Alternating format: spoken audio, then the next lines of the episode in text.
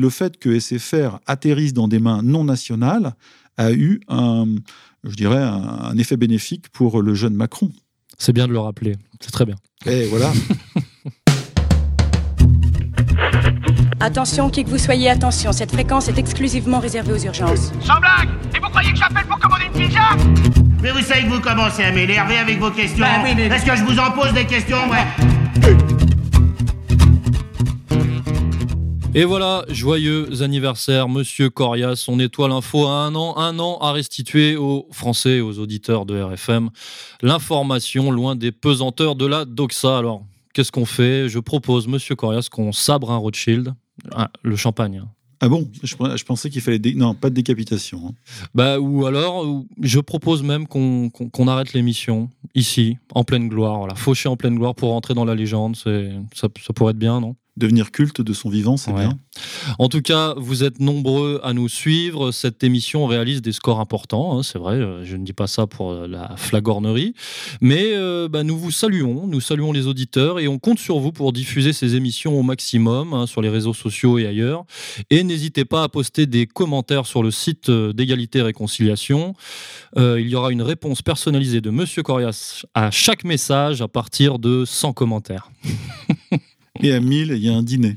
Voilà, avec moi. Trêve de galéjade, on revient aujourd'hui sur le mois de novembre 2017 avec au sommaire l'affaire Hariri du Rififi au Proche-Orient.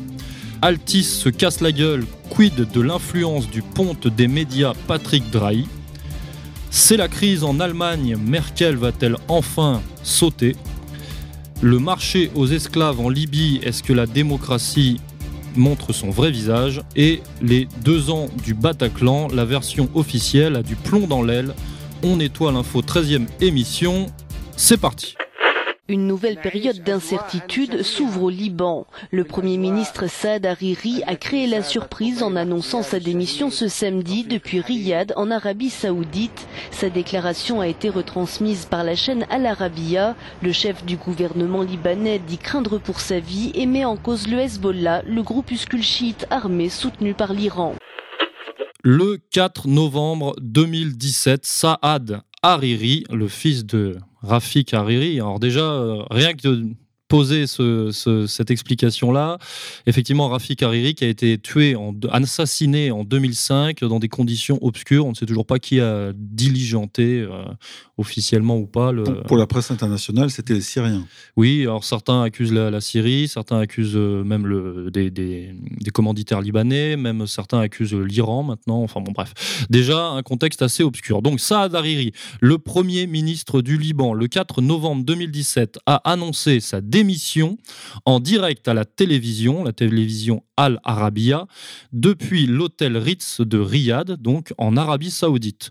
Euh, surprise, car rien ne prédisposait à cette euh, déclaration, hein, vraiment tombée de nulle part, plus le fait que Hariri lisait un texte hein, qui manifestement lui a été imposé, et la présence de celui qu'on appelle, euh, qu'on surnomme MBS, Mohamed Ben Salman, le prince héritier euh, d'Arabie Saoudite, euh, lors de cet enregistrement, tout cela a poussé à déduire, à suspecter une sorte de prise en otage hein, et de démission plus ou moins forcée.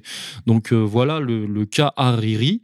D'ailleurs, prise d'otage, apparemment, il y a bien eu, puisque ce qu'on appelle désormais le coup du palais correspond plus largement à une purge lancée par euh, Mohamed Ben Salman, qu'on va nommer MBS pour, les commodités dans l'émission. Euh, et donc, euh, Mohamed Ben Salman, qui, ce week-end-là, a fait arrêter et emprisonner ou même assassiner, accidenté, parce qu'il y a eu des accidents, des hélicoptères. hein. Voilà, il y a eu des chutes Voilà. intempestives. Environ 2000 personnes en l'espace de euh, quelques heures. Voilà. Euh, alors certains ont présenté ça comme une opération anti-corruption. Euh, il semblerait que la vérité soit que MBS, pour asseoir sa légitimité, euh, se débarrasse de tous ses rivaux, entre guillemets, et ses rivaux, ce sont des leaders, des leaders des autres clans de la famille Saoud, parce que la famille royale, parce que la, dynastie Saoud est effectivement extrêmement euh, large. On dit qu'il y a entre 5000 et, et 8000 princes. Voilà, donc ça fait effectivement beaucoup de rivaux à éliminer, et euh, en fait, on est en train de passer en Arabie Saoudite d'une gestion dynastique ou oligarchique à un système plus ou moins autocratique qui serait resserré autour de la famille Salman et donc de MBS lui-même.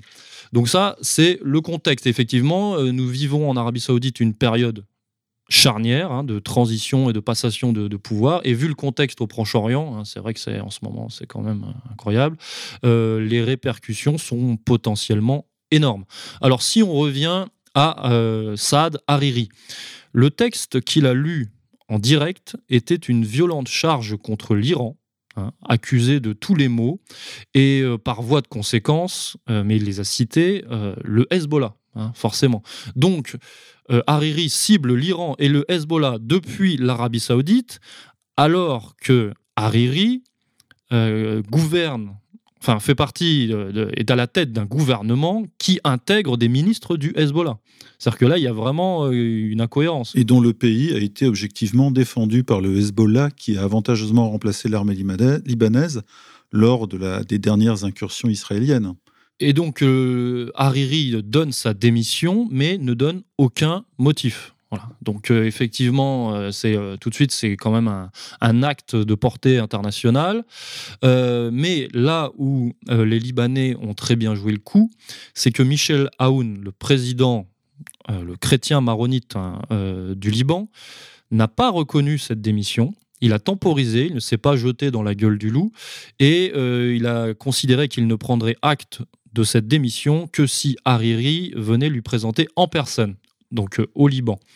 Et euh, Hassan Nasrallah, donc l'autre autorité du Liban, on va dire, qui est le secrétaire général du, Hezbollah, lui aussi a très bien joué le coup, puisque plutôt que de déclarer la guerre immédiatement à l'Arabie saoudite ou, je ne sais quoi, euh, il a défendu Hariri en précisant que celui-ci avait démissionné sous la contrainte et qu'il s'agissait de temporiser.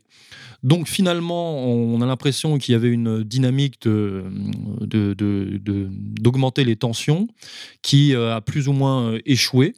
Euh, et finalement, Hariri est revenu via l'intervention notamment de la France, on va en parler, euh, est retourné à Beyrouth euh, deux semaines après et il est revenu sur sa, sur sa décision et il a annulé, entre guillemets, sa démission forcée. Alors je disais effectivement, il y a eu l'intervention de la France, puisque... Alors pourquoi la France déjà? Pourquoi la France? Euh, Déjà parce que la France est l'ancienne puissance coloniale qui, gère, qui gérait le Liban. Le Grand Liban voilà, jusqu'à à peu près jusqu'à la deuxième guerre mondiale. Puis c'est vrai qu'il y a des liens entre la France et le Liban, donc on va dire. Chrétien. Voilà, chrétien. Et puis il y a des liens économiques, hein, on va pas se le cacher. Il y a quand même du business. Et puis Macron est quand même en recherche d'une certaine légitimité, une stature internationale. Là, je pense qu'il préconise une, sorte de stabilité aussi au Proche-Orient. Ça, ça, lui, ça, ça, lui convient. donc il a voulu ramener, donc il a négocié. Hein. il a voulu ramener Hariri à Paris.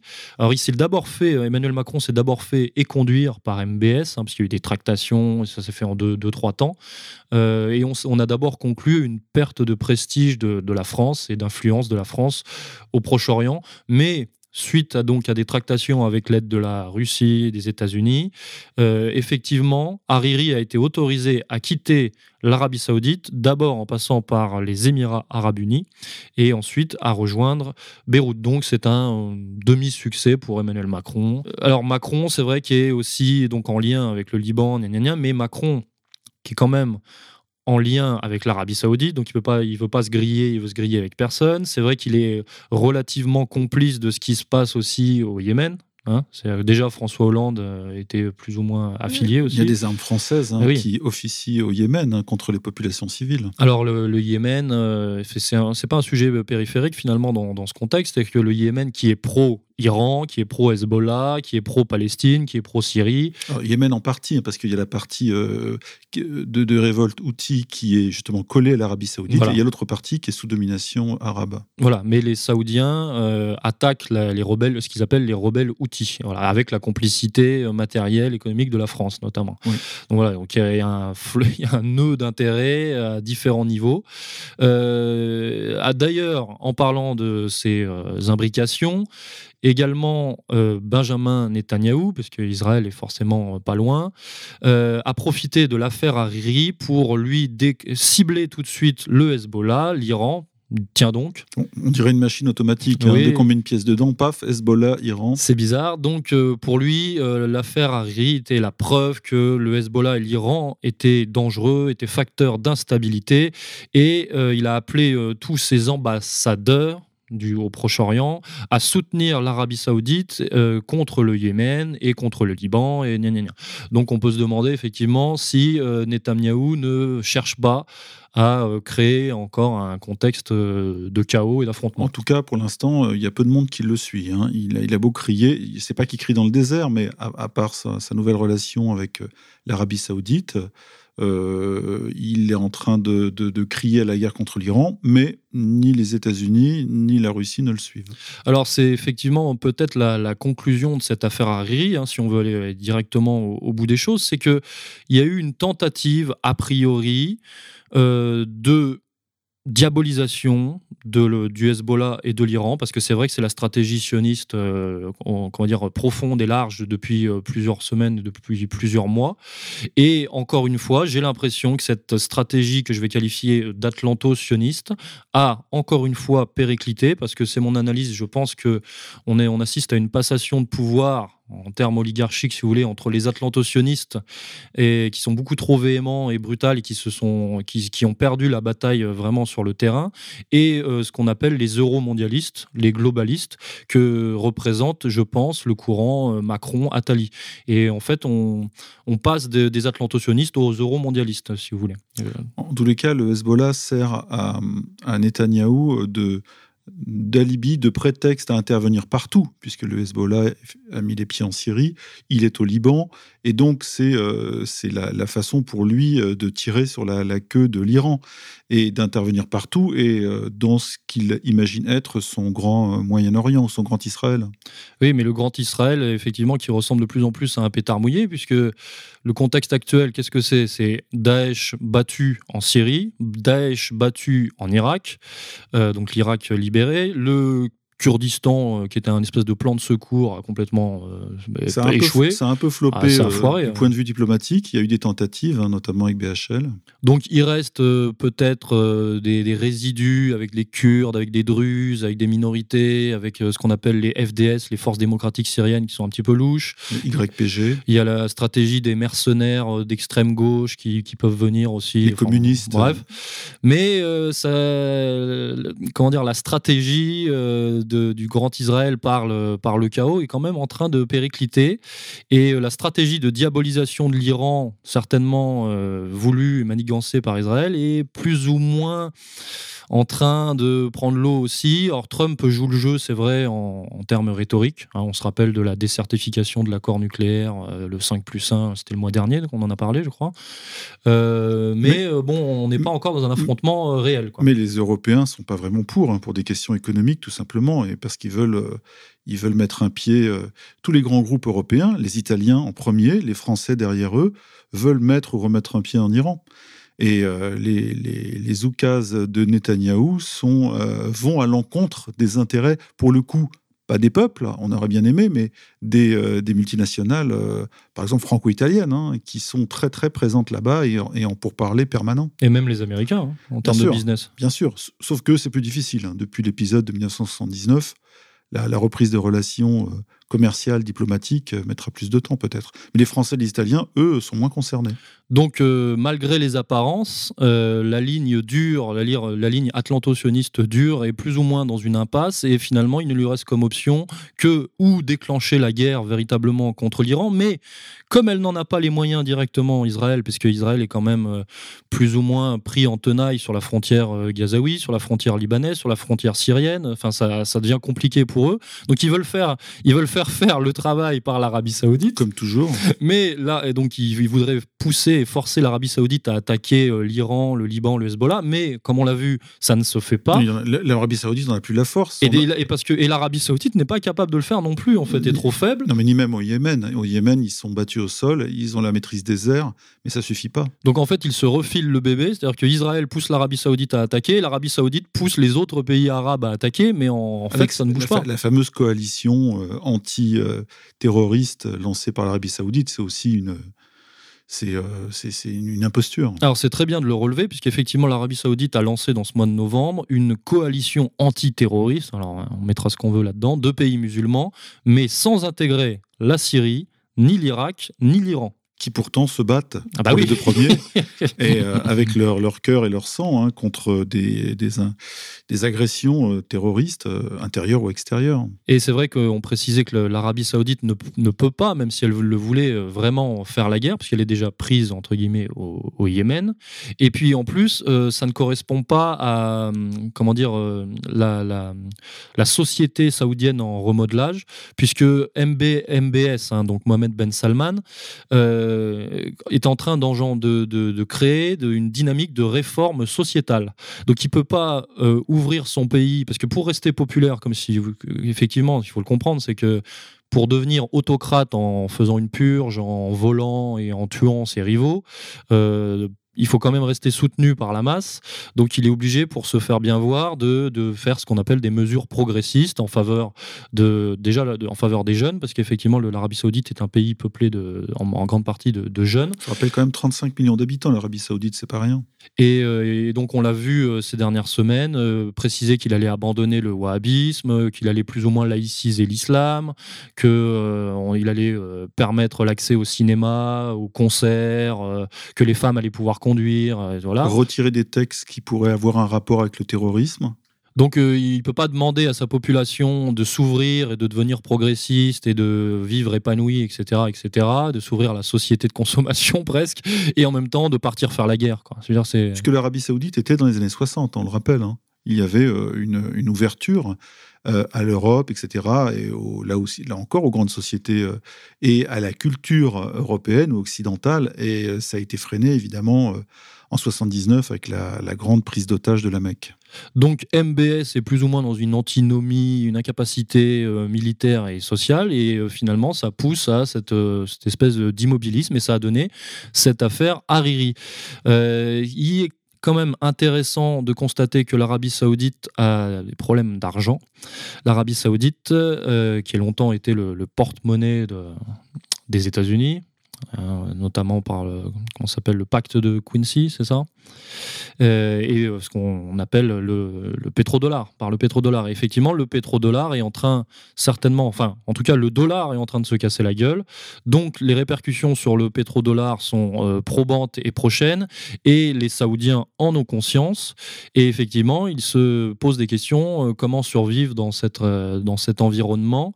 Et d'ailleurs, euh, MBS a récupéré beaucoup de pognon en spoliant euh, les, ses rivaux, hein, parce qu'il il a gelé apparemment, si je lis mes notes, 20 C'est pas 20 milliards. il a ge- non non c'est euh, 500 je crois euh, quasiment 500 milliards de dollars. Il a gelé 500 milliards de dollars, voilà, euh, parce que effectivement il lui faut du cash, hein. il lui faut du cash et il a bien conscience que euh, on va pas forcément euh, lui en donner euh, comme avant. L'Arabie Saoudite a, a une économie très spéciale. Elle est basée sur le fonctionnariat, c'est-à-dire 70% des, des- Arabes euh, travaillent dans, euh, à un rythme très très faible et très peu productif dans la fonction publique saoudienne avec des postes privilégiés. Et euh, il y a une petite partie du pays qui travaille véritablement avec peu d'effets productifs.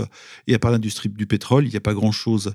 Et il suffit que le prix du pétrole baisse pour que la société révèle en fait ses manquements et sa, sa faiblesse euh, euh, intrinsèque, intrinsèque. Alors d'ailleurs, à cet égard, pour illustrer, euh, c'est ce que je précisais tout à l'heure, c'est-à-dire à savoir cette passation de pouvoir entre les atlantocionistes durs et euh, les euromondialistes globalistes.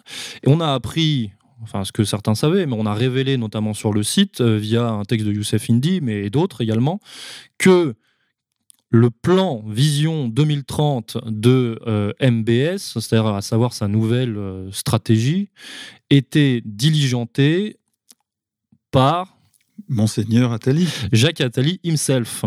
Donc, euh, on peut interpréter ça, euh, si vous voulez, il y a une sorte de négociation, de deal qui est passé avec les, autorités, euh, les autorités oligarchiques globalistes.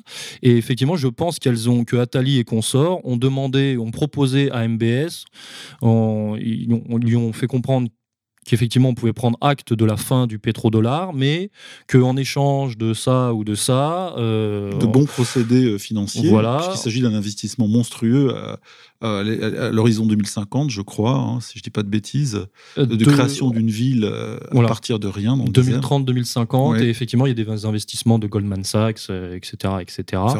Et en fait, on lui, on lui a proposé un deal, on lui a dit, on te propose ça, du cash, du cash. On a compris que le pétrodollar est se casser la gueule, mais reste dans notre giron euh, effectivement, parce que la, comment dire, la stratégie c'est quand même de garder le contrôle et de garder l'influence euh, sur, ce, sur cette région. Donc ils font miroiter aux jeunes MBS, en, certainement en, recherche de reconnaissance, ils lui font miroiter euh, moult gains, mais à quel prix? Voilà, À quel prix et qu'est-ce que ça donnera? Donc voilà la, la situation en Arabie Saoudite. L'Arabie Saoudite qui ces derniers mois, c'était également commencé à se tourner de plus en plus vers la Russie avec l'achat de, S400, de S400 et donc euh, les globalistes. Il y a quand même une prudence hein, par rapport à toutes ces promesses. Donc ils, restent prudents. Ils, se, ils achètent des moyens de défense. Oui, oui bah, c'est normal, c'est normal. Donc euh, l'Arabie Saoudite est euh, partagée entre son ancienne inféodation. la prochaine et effectivement les, alternatives qu'on lui propose. Et c'est en fait c'est l'illustration du rapport de force actuel. C'est-à-dire les atlantocionistes qui chutent, les euromondialistes qui tentent de reprendre la main et le côté l'axe euh, Poutine, euh, Poutine, Iran, euh, Trump pour certaines analyses qui sont les miennes d'ailleurs. Voilà l'affaire Hariri, ce qu'on pouvait en dire. Monsieur Corias, un autre mot? C'était dès qu'on touche à quelque chose au Proche-Orient, on arrive toujours à, remonter à, ce grand jeu, toujours, et c'est un, incroyable imbroglio quand même. Hein. Et je voulais juste dire que le, le, le jeune roi euh, MBS, Ben Salman, a été traité, entre guillemets, je cite, de con ou de jeune con, euh, impétueux par des observateurs internationaux, et c'est d'ailleurs un peu son surnom. Et à 30 ans, il n'a pas euh, l'envergure et la vision qu'avait son père, le roi Salman. Et il se peut qu'il soit très influençable et influencé actuellement par les forces dont vous avez parlé, les vents oligarchiques puissants. Euh, qui se servent de ce, de ce moment euh, de faiblesse euh, politique en Arabie Saoudite pour placer leurs pions. C'est possible, c'est possible. Alors, un, dernier, fait hein, pour illustrer ce que je disais tout à l'heure, à savoir que l'Iran est quand même un gros obstacle hein, pour, et pour les atlantocionistes et pour les, euromondialistes, puisque Ra Ramenei a été qualifié par MBS de nouvel Hitler du Moyen-Orient. Voilà. Oui, alors je dois quand même rajouter que les euromondialistes sont pour faire des affaires aussi. Hein. Eux, euh, ils sont un peu pour euh, l'ouverture de toutes les frontières pour des raisons commerciales. Et euh, je pense que ça ne dérangerait pas d'avoir un, Iran traité de grand Satan d'un côté et qui, qui leur achète beaucoup de matériel de l'autre. Oui, je suis tout à fait d'accord. Je dis juste que c'est une, une stratégie d'influence. Voilà. Mais que se passe-t-il chez Altis? Le géant du câble des téléphones et des médias a perdu 60% de sa valeur en bourse depuis le mois de juin, 43% en quelques jours seulement. Les marchés ne font plus confiance au patron Patrick Drahi après lui avoir beaucoup prêté d'argent. Euh, la dette du groupe est de 50 milliards. Les explications de Magali Boissin, Christophe Hilary et Soigny Thiebaud. Une descente aux enfers sur les marchés. La valeur de l'entreprise divisée par deux en six mois. C'est le scénario noir vécu par le groupe Altis du milliardaire Patrick Drahi, entré en fanfare en bourse il y a 4 ans. Ces 15 derniers jours, l'action a dégringolé de 43%. Une sanction forte pour un empire bâti à la vitesse de l'éclair. Un géant des télécoms avec Numéricable, SFR, Virgin Mobile, mais aussi des médias, l'Express, Libération et BFM, présents aussi à l'étranger. Mais il a suffi de quelques mois et de mauvais résultats pour que le groupe s'enfonce dans le rouge. Deuxième sujet du jour. Alors, c'est horrible, c'est ignoble, j'ai presque envie de dire, c'est antisémite.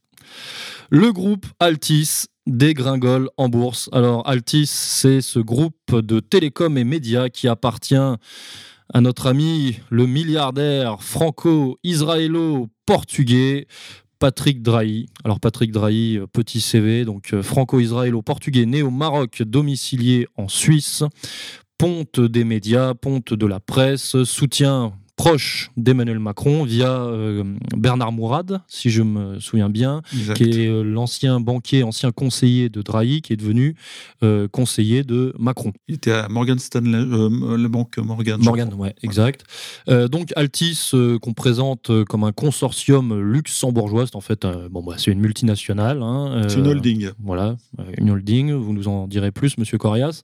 Altis, donc, qui est le principal actionnaire de SFR, de Virgin Mobile, de Portugal Télécom, de Société de Télécom, de Télécom au- aux Pays-Bas, aux États-Unis. euh, De Hot euh, Télécom, je crois, en Israël. en Israël, euh, enfin, etc., etc.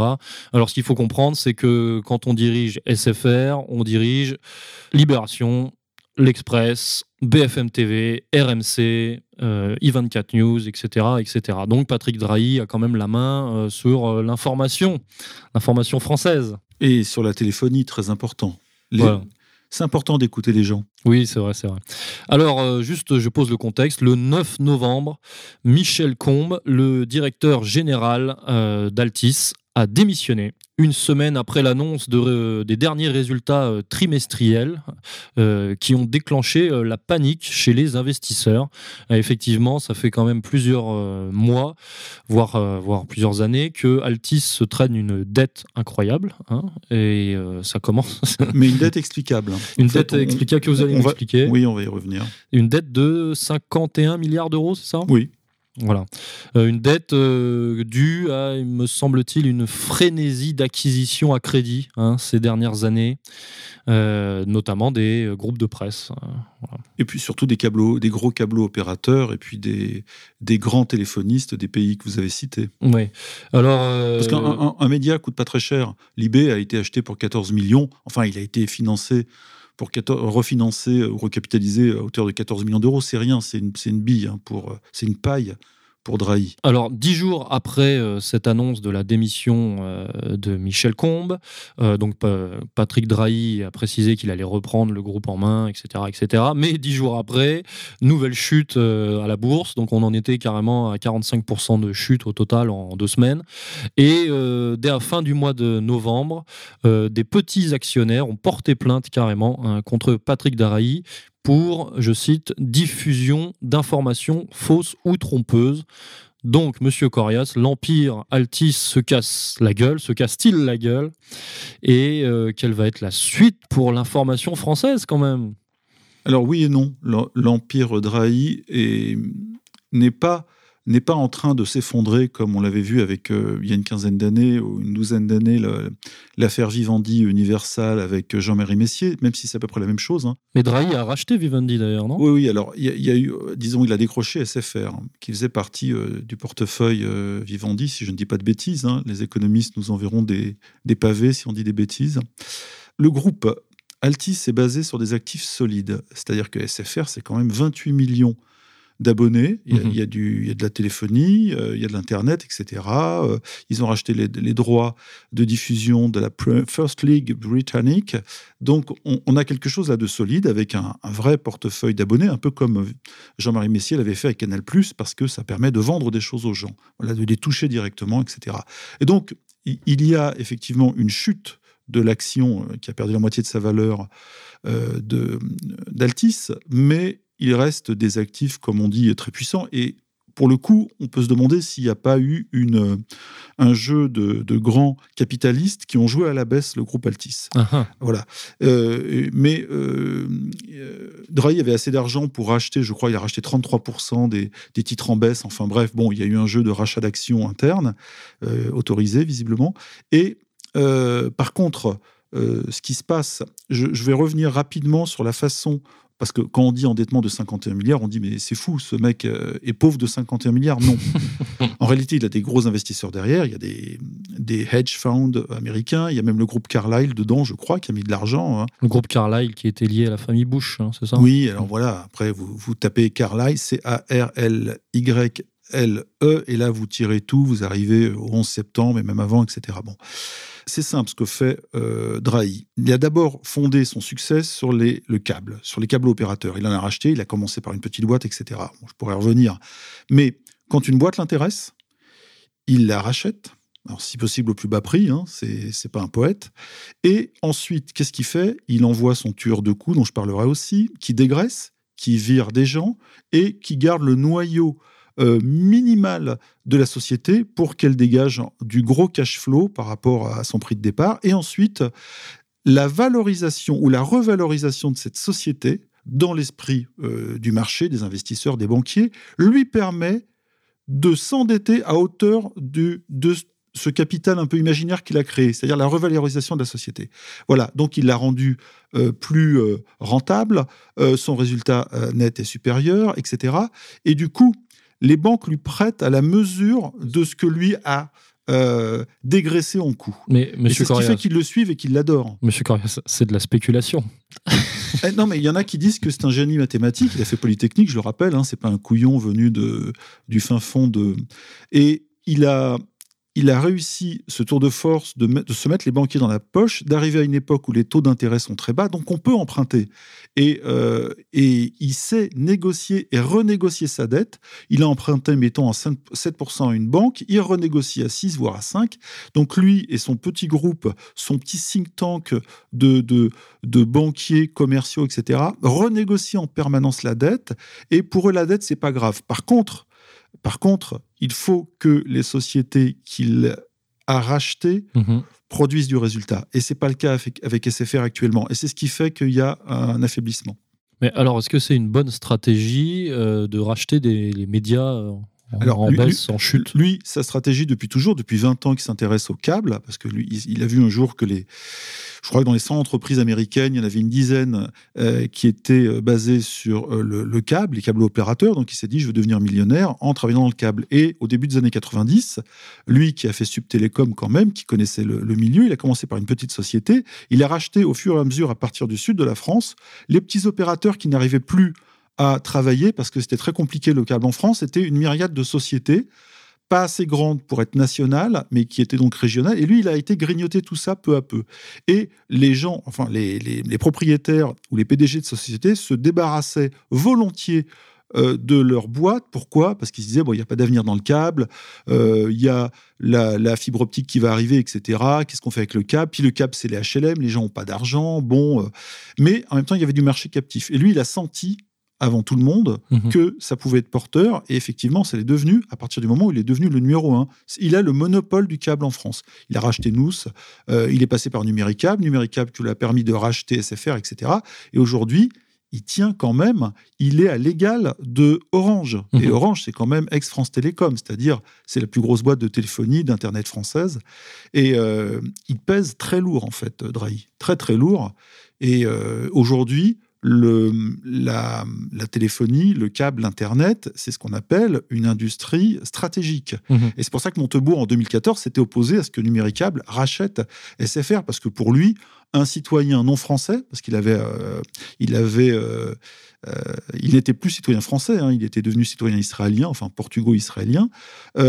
Montebourg s'était opposé à ce rachat en disant que Drahi n'était pas un citoyen national et que donc il n'allait pas jouer dans le sens national, dans le sens des intérêts nationaux avec SFR.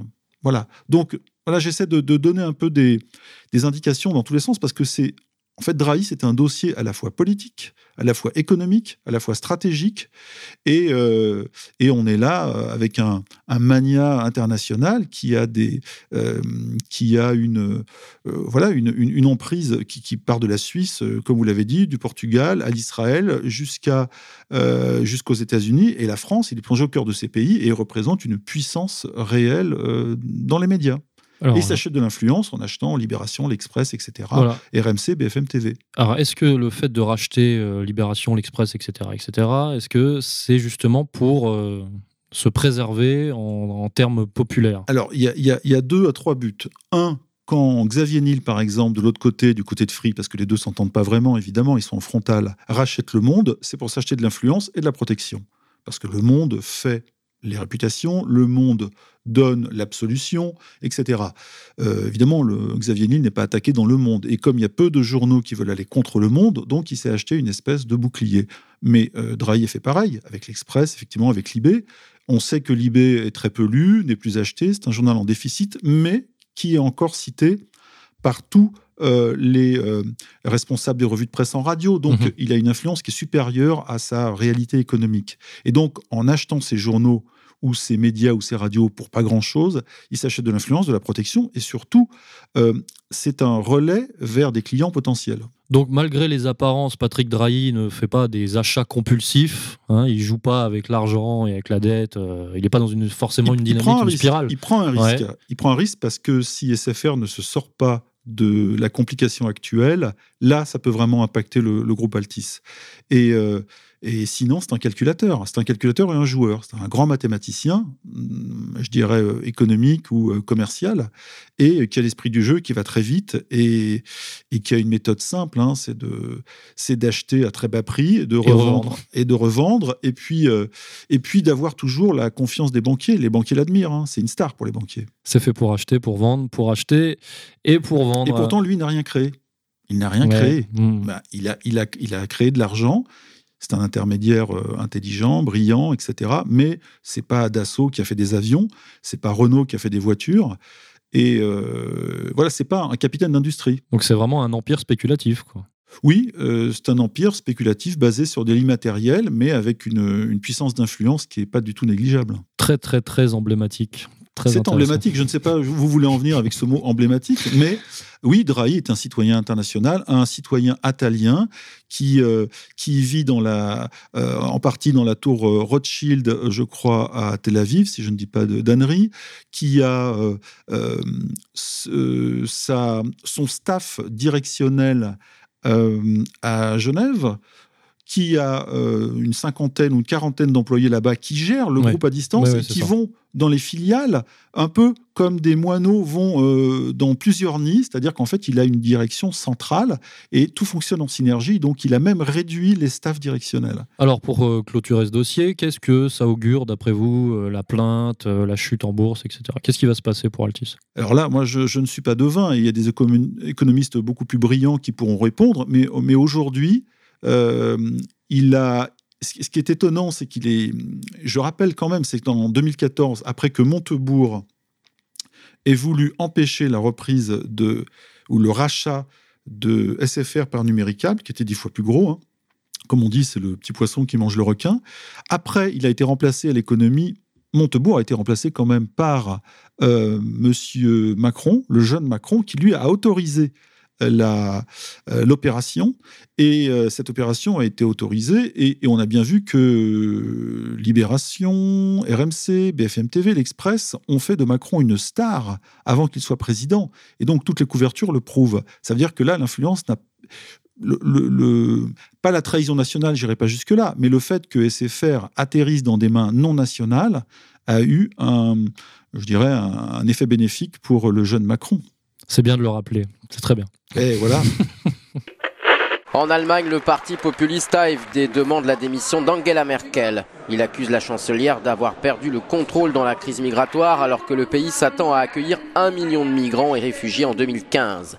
Frauke Petri, la patronne du parti, a lancé à ses troupes réunies en congrès à Hanovre qu'Angela Merkel devait partir car elle est selon elle incapable de régler la crise actuelle qui est une crise démocratique beaucoup plus profonde que la crise de l'euro, la crise de l'Union européenne et aussi la crise migratoire réunie.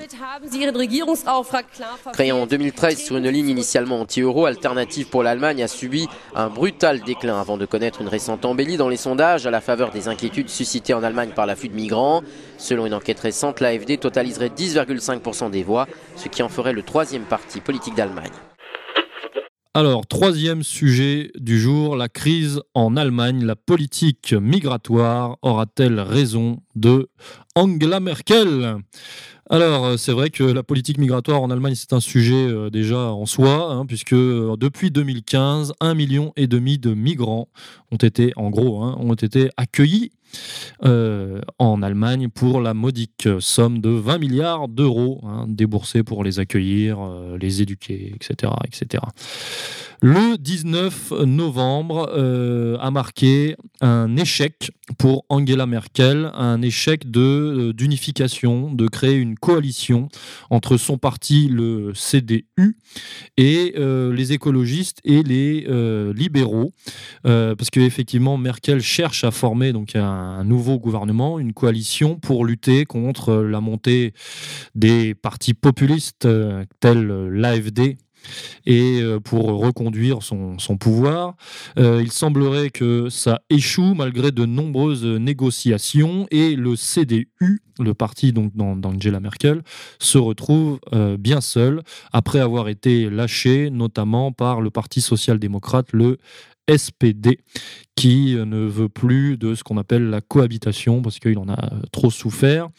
Et euh, mais le problème, c'est que euh, ils veulent pas laisser l'opposition à l'AFD, notamment. Donc, on se retrouve avec une multiplicité de partis. AFD Alternative für Deutschland. Voilà, l'alternative. Et euh, il semble bien que la question migratoire soit euh, le ou l'un des nœuds euh, du problème, puisque c'est notamment ce qui explique que les, écolos et les libéraux ne, ne, veulent plus faire de compromis avec le CDU. Et qu'est-ce que, quelle va être la suite pour Angela Merkel? C'est-à-dire que est-ce qu'on va avoir de nouvelles élections avancées en 2018 Je rappelle que Angela Merkel est au pouvoir depuis 2005 fait quand même. Elle fait partie de ces grands dirigeants comme Poutine euh, qui sont là depuis euh, plus de plus de dix ans. Malgré des scores de plus en plus faibles hein, au fil des années, mais euh, elle est toujours là.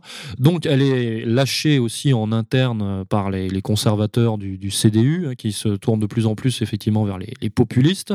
Et la chancelière semble donc dans une impasse. Est-ce que c'est la fin de l'ère Merkel? C'est une question on, dirait qu'il y a une recomposition là aussi de une, tectonique nouvelle euh, des, plaques politiques en Allemagne, comme il y a eu en France en, 2017, hein, qui s'est fait de, de manière euh, très rapide, très efficace, avec des éliminations de partis comme le PS, qui est quand même un, merde, c'est un parti qui a 100 ans, quoi, mmh, mmh. et là qui, est réduit à rien du tout. Et en Allemagne, il semble qu'il euh, y ait une, une tension, mais quand je dis tension, c'est-à-dire un désir d'aller vers entre la CDU, c'est-à-dire les chrétiens démocrates, mais les conservateurs, et, euh, et la, droite, et la droite euh, dure allemande, en partie l'AFD, mais parce que l'AFD en fait a deux tendances, hein. une tendance très dure anti-tout et une tendance euh, allons vers la droite un peu comme au FN. Oui, bah, c'est vrai qu'on peut faire un parallèle euh, les Républicains, euh, anciennement UMP et Front National. Absolument. et en plus, il n'y a pas vraiment de, de successeur hein, pour, pour ces, ces, partis, ces tendances. Alors, quelle va être la répercussion, notamment au point de vue international, puisque le couple franco-allemand, le fameux couple franco-allemand, va pâtir de cette défection d'Angela Merkel si jamais elle ne, elle ne n'assurait pas sa, descendance et son pouvoir, et Macron va peut-être se retrouver tout seul. Oui, mais ça fait partie des rêves de Macron de devenir le numéro un européen. Oui, oui, c'est-à-dire que c'est à double tranchant. C'est-à-dire que d'un côté, il va devoir gérer et porter tout seul sur ses épaules ce que je nommais tout à l'heure l'euro-mondialisme. Oui, il en, il en est franchement le, le candidat idéal. Voilà, donc c'est ce que j'appelle l'émissaire de l'Union européenne, mais en même temps, euh, c'est vrai que ça le mettrait en lumière. Il ne serait pas contre euh, cette, euh, ce, statut de, de héros. Pour attirer Macron, il faut, faut, mettre de la lumière, c'est tout. hop, il va courir.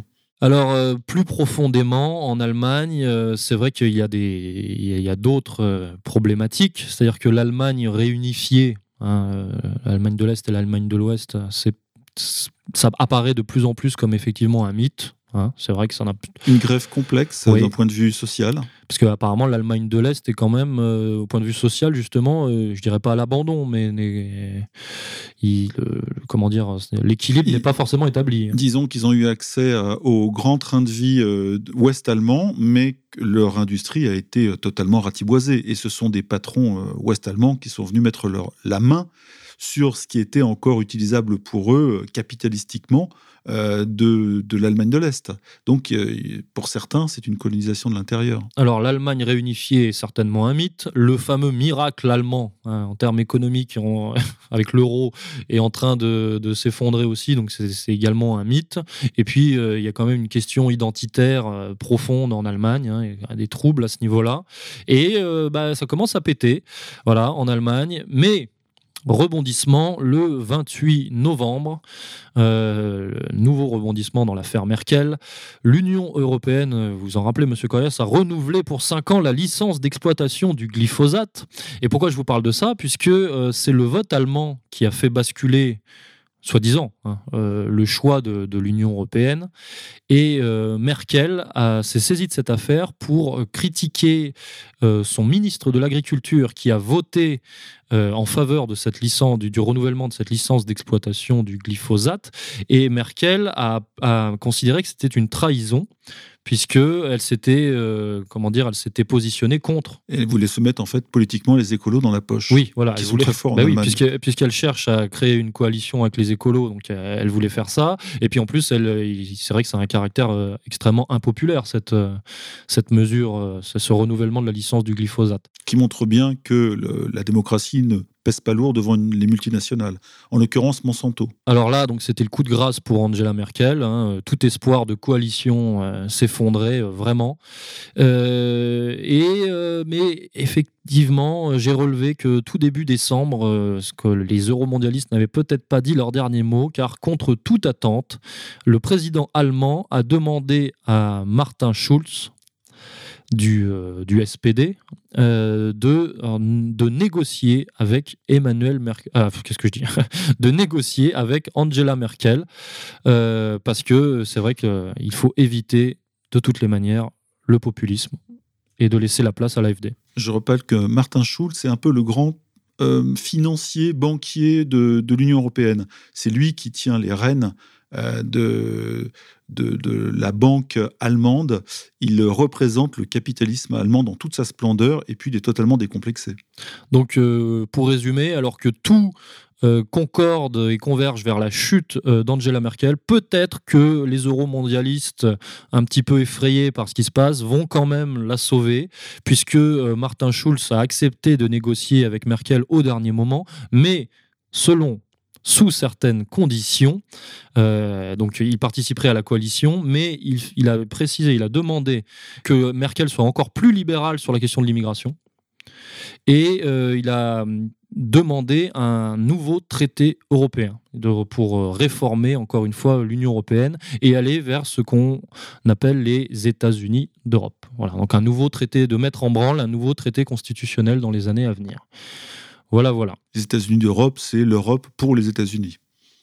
Ça peut se résumer à ça. Donc l'affaire Merkel, euh, intéressante euh, pour la suite euh, de ce qui va se passer en, en Europe. Voilà. Je, pense que ce qui passionne les, Français, plus que la politique intérieure allemande, qui est intéressante d'ailleurs, c'est quand même ce, ce, ce basculement non pas vers la droite, mais vers le populisme ou vers le nationalisme allemand, qui a évidemment un, qui, euh, qui, qui, subit depuis, on ne sait pourquoi, depuis 75 ans, un interdit surpuissant, n'empêche que, alors en France, il est en train de lâcher, on le voit, 11 hein, millions de voix pour Marine Le Pen au second tour euh, le 7 mai 2017. Euh, Mais en Allemagne, de toute façon, ça en prend le chemin aussi. Et là, là je ne suis pas en train de faire le devin à 2 balles ou à 2 Deutschmark ou à 2 euros, mais l'injection de millions de migrants en Allemagne dans un pays aussi près de ses traditions, aussi fier de son passé, quoi qu'il arrive, ne peut pas rester impuni d'un point de vue politique. Et, euh, je, pense qu'à l'avenir, les élections vont faire monter l'AFD euh, de manière inexorable euh, et, absolument logique. Donc ensuite, est-ce qu'une Merkel pourra rester à la tête de ce pays? C'est pas sûr, mais une recomposition est en train de se faire là aussi. Et à mon avis, les, Allemands, les jeunes générations en Allemagne euh, vont balancer le, complexe hitlérien par la fenêtre ou à la poubelle assez rapidement. Et je pense que ça va faire changer des choses très vite en Allemagne. Bravo. L'hommage de la République reste sobre une minute de silence, un dépôt de gerbes devant une plaque à l'entrée du Stade de France, sans discours, un nom simplement scandé. celui de la première victime des attentats du 13 novembre 2015. Emmanuel Macron, lors de cette journée d'hommage, suit chronologiquement le déroulé des attentats. Ce 13 novembre 2015, le Carillon et le Petit Cambodge sont les premiers cafés parisiens attaqués par les terroristes. Même moment d'émotion au théâtre du Bataclan, où 90 personnes ont perdu la vie. Quatrième sujet euh, du mois de novembre 2017. Nous avons fêté le 13 novembre les deux ans du Bataclan, et oui, les deux ans du Bataclan. Et euh, pourquoi on revient sur ce, sur cette, ce triste anniversaire? C'est pas forcément pour commémorer, mais euh, c'est pour préciser qu'il y a toujours un décalage entre la version officielle et euh, celle des témoins. Et Monsieur Corias, vous avez publié un très bon article qui s'intitulait Les tueurs, des tueurs organisés dans la fosse, mais désorganisés à l'étage. Alors, qu'est-ce qu'on peut dire sur le Bataclan deux ans après? Alors, il n'y a pas d'éléments nouveaux, hein, sinon on l'aurait su tous. On a l'impression, deux ans après ce drame, que euh, l'enquête euh, est terminée, qu'elle a été euh, non pas enterrée, parce qu'il n'y a pas eu d'étouffement d'enquête, mais que hum, tout le monde se satisfait. Quand je dis tout le monde, je ne parle pas des familles des victimes, évidemment. Hein. Je rappelle, 130 morts, 495 blessés, donc ça fait des centaines, voire des milliers de personnes atteintes dans leur chair, leur cœur, leur âme. Mais il y a une un consensus médiatique et politique sur le fait que euh, l'affaire est réglée. C'est-à-dire que, en gros, c'est ce qui se passe avec ce nouveau terrorisme. Les exécutants sont les commanditaires. Et une fois que les exécutants, comme Koulibaly, comme Kouachi, comme Mera, dans le désordre évidemment, puisque Mera c'est 2012, Koulibaly Kouachi c'est début 2015, janvier, et puis les huit, donc sept morts euh, des commandos des terrasses euh, du Stade de France et du Bataclan du 13 novembre 2015 ont été abattus.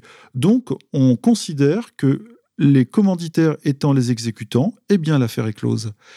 Or, on se rend compte quand on gratte un peu, et ça c'est à la portée de n'importe qui, euh, pas besoin d'être journaliste, euh, ni même complotiste, hein, je le rappelle, quand on a publié ce papier, ce ne sont que des faits avérés et surtout officiels, c'est-à-dire des témoignages qui n'ont pas été euh, rendus inadéquats par les associations de victimes. Je rappelle qu'il y a des gens qui ont essayé de se faire passer pour des victimes. Très vite, ils ont été, ils ont été dévoilés et ils ont même pris de la prison ferme, hein, je crois six mois de prison ferme, etc. Or, un témoin euh, qui est sur Internet, qui a été pris en otage pendant, euh, il, a écrit un 140 minutes euh, par les deux derniers tueurs du Bataclan, qui étaient trois, voire quatre, on y reviendra, eh bien, a raconté que son témoignage qui est passé en vidéo n'a pas été contré. Par contre, il entre en conflit sur plusieurs points avec les versions officielles, qui sont celles du rapport parlementaire, je le rappelle, de Fenech et Pietrasanta, le député euh, LR et le député euh, PS, qui ont pour l'Assemblée nationale, euh, et donc pour la nation officiellement, fait une enquête très longue avec un rapport bon, de 340 pages. Et il y a aussi les dépositions, ou en tous les cas les interventions médiatiques des grands flics, hein, ce que j'appelle les, les, les, les boss du RAID et de la euh, BRI, hein, euh, Jean-Marc Fauvergue pour le RAID et je crois Christophe Molmy pour la, BRI, qui eux ont envoyé leurs équipes ce soir-là et qui ont réussi à venir à bout des, euh, des assaillants ou des assassins. le témoignage tout simple qui n'a pas été euh, remis en cause d'un des témoins, et il y en a d'autres, euh, a dit que effectivement, euh, en haut, il avait affaire à des gens qui étaient désorganisés, qui ne savaient pas où ils allaient, qui essayaient d'obtenir des numéros pour négocier, ils ne savaient pas avec qui, ni les télévisions, ni les, ni les politiques, rien n'était clair, ils n'avaient aucun plan. Et c'était ces gens-là qui, auparavant, après 21h40 ou 41, ont commencé à tirer dans la fosse en bas. Et à ce propos, il y a deux autres témoignages qui viennent aussi euh, affaiblir euh, la version euh, officielle avalée par tous. C'est que des tueurs ultra sereins, organisés et non pas désorganisés et affolés, ont mitraillé dans la foule et sur les terrasses avant, vers 21h30. et donc, on se demande qu'est-ce qui se passe entre les deux. Il y a un gros hiatus, ou alors, soit il y a deux équipes, soit il y a des éléments qui ont été euh, infiltrés et exfiltrés, tout en laissant les euh, djihadistes islamistes euh, qui venaient des terrains irako-syriens, etc., et venus de Belgique en, voiture de location, qui ont été laissés là, à l'abandon, avec des euh, ceintures de bombes qui n'ont fait péter qu'eux, qui n'ont pas tué d'otages, ni dans la rue, ni dans la dernière salle à l'étage au Bataclan, ni même au Stade de France, à part un malheureux mort. Donc toutes ces ceintures de bombes n'ont rien fait. Or, visiblement, eux étaient là avec ces ceintures pour se faire exploser dans les foules, ce qui n'a pas été le cas. Même les otages ont été libérés. Les 15-20 otages qui étaient dans la dernière pièce à l'étage du Bataclan ont été, euh, à minuit 18, libérés par un assaut d'une colonne de la BRI. Voilà, donc on, a dans la fosse euh, un, survivant qui a attesté qu'il a vu un, homme en tenue euh, militaire, évidemment, mais grand, blond, aux yeux clairs, mitraillé avec un professionnalisme et un sang-froid euh, inimaginable les gens. C'est pas moi. Non, mais avec le voilà, avec son arme de guerre, avec son arme automatique à la hanche, comme un professionnel. Mais oh, ce n'étaient plus des professionnels, c'était des gens qui avaient aucun plan, aucune stratégie, et ils ont peut-être et même sûrement mitraillé en bas, mais après, ils ont été. C'est comme s'ils avaient été abandonnés par une équipe. Voilà. Et moi, je voulais revenir juste parce que ça, on le sait, on l'a mis sur le site et beaucoup de gens en ont parlé. Je voulais revenir juste sur le concept de double équipe. Eh bien, ce concept de double équipe, on le retrouve dans pas mal d'opérations de renseignement. Alors, la, question a été posée pour l'affaire Mera, où euh, une femme, un témoin, a vu là aussi un militaire venir abattre un autre militaire, militaire français, euh, musulman, euh, lorsqu'il tirait de l'argent, je crois, avec sa carte bleue, etc. elle a vu aussi un, un tueur musclé, rablé, euh, un militaire avec un regard absolument fixe et très dur. Euh, ce n'est pas les jeunes euh, djihadistes à moitié déglingués du Bataclan. Et il y a eu aussi le cas dans le 13 novembre au soir avec le commando des terrasses où des gens ont vu sortir des personnes en tenue militaire qui n'étaient pas du tout les, les, espèces de gringalets qui étaient au Bataclan avec les cheveux longs, etc. Et que c'était des militaires, voilà, armés. musclés, euh, Rabelais et on n'est pas du tout dans la, dans la même. Euh, euh, voilà, il y a des témoignages qui s'entrechoquent.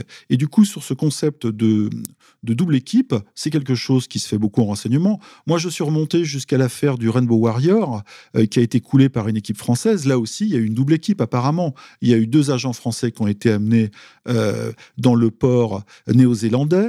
Et ensuite, c'est une équipe de nageurs de combat qui est passée, etc. Si bien que les deux premiers qui ont été chopés par la patrouille, c'est-à-dire par les policiers, néo-zélandais et ensuite récupérés par les Français n'étaient pas en réalité les, exécutants. C'est une autre équipe de nageurs de combat.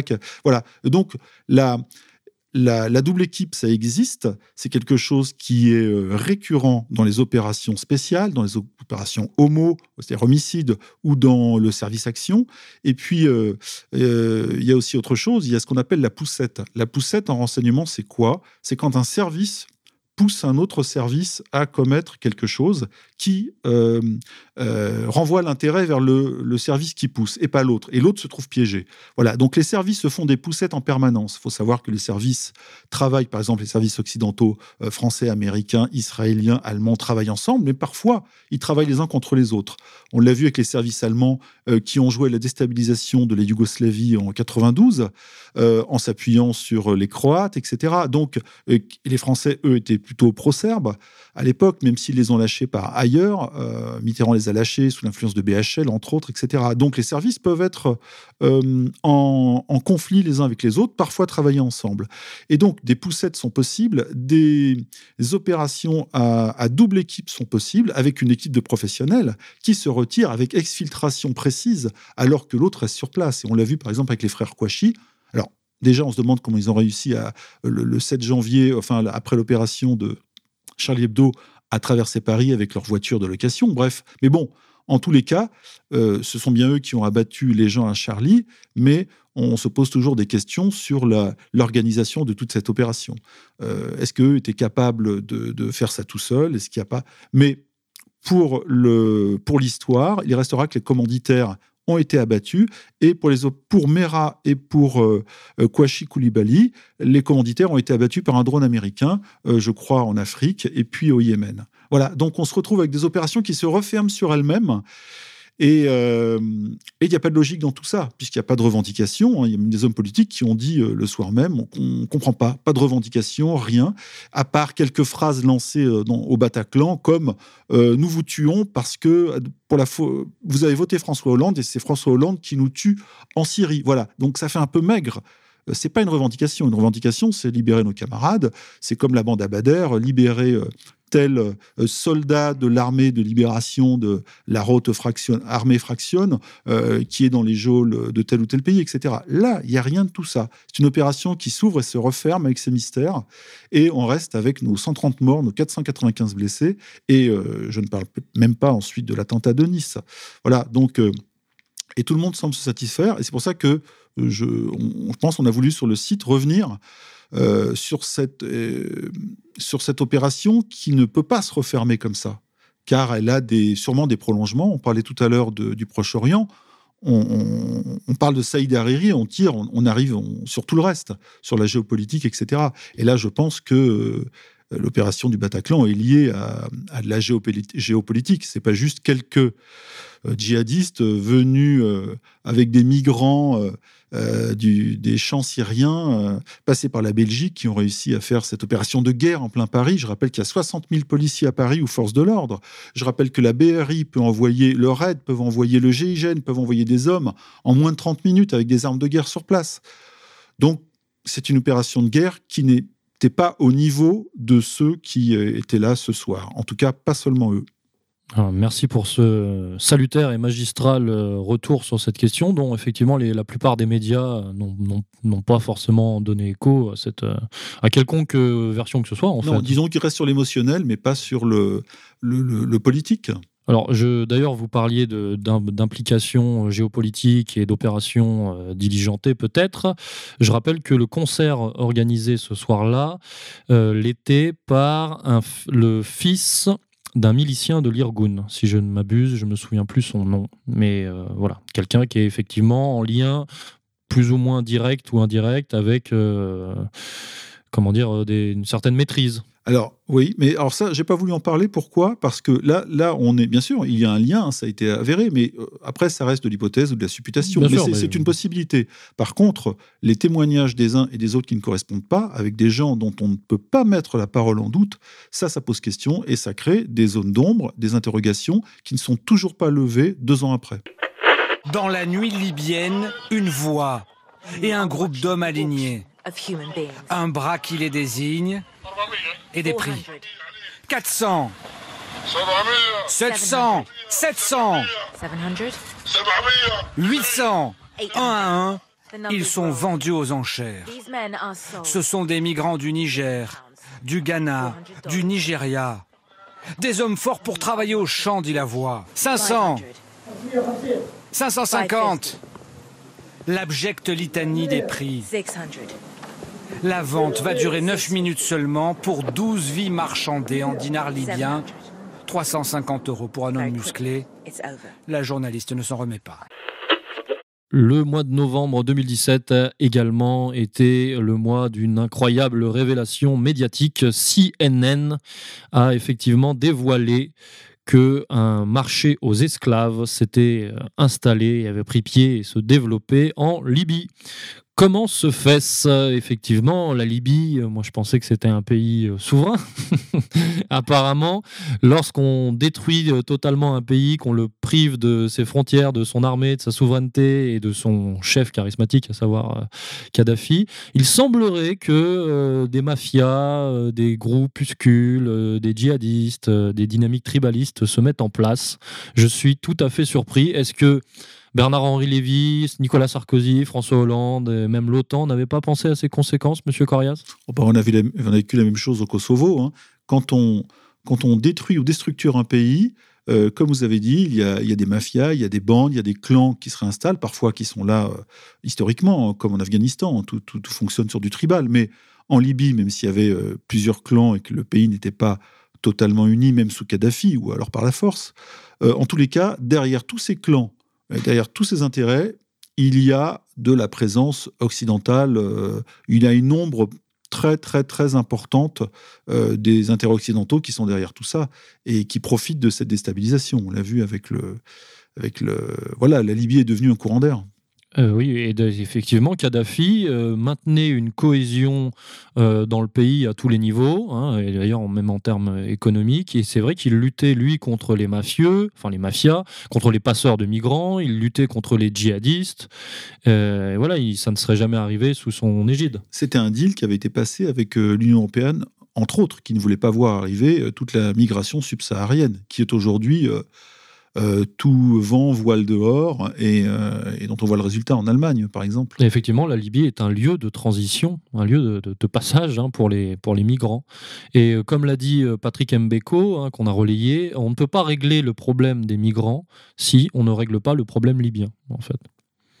et le problème libyen n'est pas un problème libyen, c'est un problème occidental. puisque depuis 2011 et l'affaire Sarkozy-BHL, avec l'aval des Américains, euh, le, pays a été euh, démembré, détruit. Euh, et voilà. Le, alors la, question, c'est est-ce que à l'époque, lorsque ça a été fait, est-ce que le but était, entre autres, parce qu'il n'y avait pas que ça, de laisser passer toute l'émigration africaine? Je ne sais pas. Alors là, pour le coup, ça, ça participe d'une vision stratégique qui me dépasse. Mais tout est possible. En tout cas, il est avéré que de nombreux migrants partent euh, d'Afrique, d'Afrique de l'Est, euh, du Rwanda, de l'Ouganda. D'ailleurs, on a même publié un article sur le site où on expliquait que des migrants étaient déportés euh, d'Israël, donc déportés et transportés en Afrique de l'Est, et de là laissés plus ou moins à eux-mêmes à l'abandon, et par tout un tas de mécanismes et de médiation, se retrouver effectivement pour accéder à l'Union européenne, le fameux Eldorado euh, français, mais en, en, même temps, plus, ils veulent, ils veulent accéder au Royaume-Uni,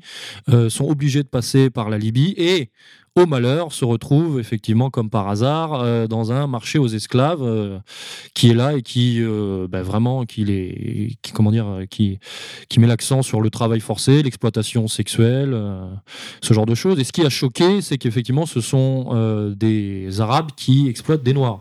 Ouais. Alors voilà, on revient sur le, le, sur le médiatique. Hein.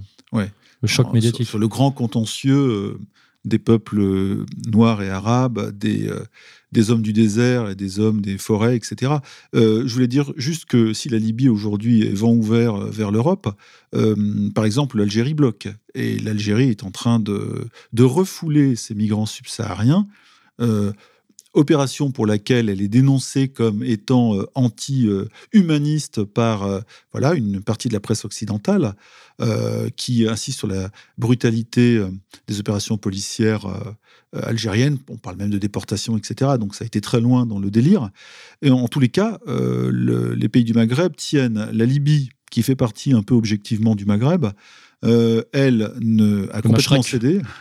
Le Machrek. Le Machrek a cédé. Euh, quant à la Tunisie, après euh, le fameux printemps arabe de 2011 et puis le changement de régime, euh, eh bien, il y a eu à un moment donné des flots d'Africains de, et de Tunisiens aussi qui sont venus en France, on a vu, et on a même accusé le, régime d'avoir vidé ses prisons ou laissé en tout cas les forces de l'ordre faire partir les indésirables. Mais là, la source s'est tarie. Euh, par contre, par la Libye, là, c'est très inquiétant parce qu'on on est à 1, 2 millions euh, plus même euh, par an. Et c'est l'Italie qui prend en pleine poire ou en pleine botte une grande partie de cette émigration via la Libye. Par exemple, je crois que la, France a accueilli officiellement 30 000 migrants, on dit réfugiés en 2016, mais l'Italie, ça a été dix fois plus. Mmh. Euh, et, les Italiens pètent les plombs. Et ensuite, ils viennent s'agglutiner à la frontière, à Vintimille, et un village qui avant était charmant entre la France et l'Italie, qui aujourd'hui est devenu un, réceptacle à migrants euh, qui, euh, qui rend les gens sur place. eux, eux, ils vivent la mondialisation dans leur chair, quoi, dans leurs yeux. Eux, ils vivent quelque chose qui a bouleversé leur vie quotidienne. Mmh oui, la mondialisation et, les, Libyens, eux, découvrent euh, les joies de la démocratie. Ah oui, les joies de la, les joies de, de, du, de la culture occidentale, etc., de la démocratie, du plein emploi, toutes ces choses que, le monde nous envie. Alors, il faut relever, euh, tout à l'heure, je parlais des Noirs exploités euh, par des Arabes. Euh, la question raciale est, comment dire, existe, mais apparemment, les Noirs sont suspectés de soutien à Kadhafi. En fait, c'est aussi pour ça que, on les, enfin, que les mafieux qui détiennent ce marché aux esclaves les condamnent, entre guillemets. Ah. Je connaissais pas cette petite. Semble-t-il, semble-t-il. Voilà, donc ce reportage de CNN a fait grand bruit. on peut faire un peu de prospection et se demander si ce n'est pas un prétexte, un retour des Occidentaux en Libye, puisque ça peut effectivement légitimer une, intervention plus ou moins stratégique. L'OTAN hein. l'avait préparé plus ou moins avec, sur des bases italiennes, je crois, il y a quelques mois. Mais ça n'a pas été encore effectif. Donc euh, peut-être que l'Occident retournera en Libye euh, pour, euh, encore une fois, pour l'humanisme, l'humanitarisme. Macron, d'ailleurs, a qualifié cette traite hein, de crime contre l'humanité. Ce qui permet toutes les, toutes les invasions, hein, on le sait. Hein. Dès qu'il y a un crime contre l'humanité, paf, on a le droit d'y aller. Mais c'est intéressant, c'est-à-dire qu'il marque encore une fois sa dissociation avec le clan BHL, etc il n'est pas vraiment, encore une fois, je pense que sur ce, point-là, il n'est pas exactement aligné sur euh, ce qu'on appelait les atlantocionistes durs. Il, a un jeu, il a un jeu assez subtil pour ça, en, tant que Premier ministre des Affaires étrangères, parce que Le Drian est complètement euh, réduit à, rien. D'ailleurs, il, veut démissionner, je pense, mais c'est euh, Macron qui fait tout. le Drian, il est juste là pour vendre trois avions et, et des bateaux. Euh, mais Macron essaye, c'est un petit De Gaulle. Il essaye de. ouais, non, mais un petit, hein, c'est-à-dire que. Euh, il, essaie de se faire une place et de, redonner une place à la France dans le concert des nations, euh, qui a été pendant cinq ans, et même sous Sarkozy, complètement arrimée aux intérêts anglo-américains et soumise à un point qu'on n'avait jamais vu. Hein. Euh, et il essaie de redorer ce blason, et ce n'est pas que de la communication, je pense. Non, non, il n'y a pas que de la com, mais c'est-à-dire que il est, Macron, c'est la ligne Attali qui prime sur la ligne BHL, mais ça ne veut pas dire que la ligne BHL n'existe plus. Hein. Alors l'idée, c'est d'avoir deux fers au feu, en tenant les deux lignes. Voilà, si on, peut tout tenir et contrôler la politique extérieure de la France, qui est un pays, je le rappelle, parce qu'il y a beaucoup de gens, oui, la France compte plus, c'est de la merde. Faut Non, la France, ça compte encore. Et on l'a vu avec l'élection à l'UNESCO, etc., même s'il y a eu un, un bon gros trucage. La France est un pays qui euh, fait adhérer, qui emporte l'adhésion au niveau mondial, qui a un, bénéfice historique qui lui permet d'avoir une voix, une différente. Et on l'a vu en 2003 quand les Français sont opposés euh, à la guerre en Irak. Hein. Eh bien, la, France, malgré, malgré les écorchures, malgré les, le, passage de, ignoble euh, de Sarkozy et de Hollande à la tête de ce pays, la France a quand même encore un point international et les Américains la redoutent encore, justement, si elle commence à devenir redevenir indépendante. C'est pour ça que euh, Macron ne refusant pas la main tendue de Poutine, ça peut être intéressant. Alors que si vous, vous allez voir les photos euh, de Hollande avec Poutine, Hollande tournait toujours la tête pour ne pas le regarder en tendant une main molle, et c'était euh, véritablement insultant, insultant pour la diplomatie française et pour son, son image dans le monde. Insultant. Bon, on y reviendra, il y a beaucoup de choses à dire euh, là-dessus, même euh, sur le, les relations entre la France et l'Afrique, hein, parce qu'on euh, n'est plus dans la France-Afrique, mais il y a toujours des multinationales. Hein. Macron, il est là pour faire du business aussi, et sous son, sous son égide.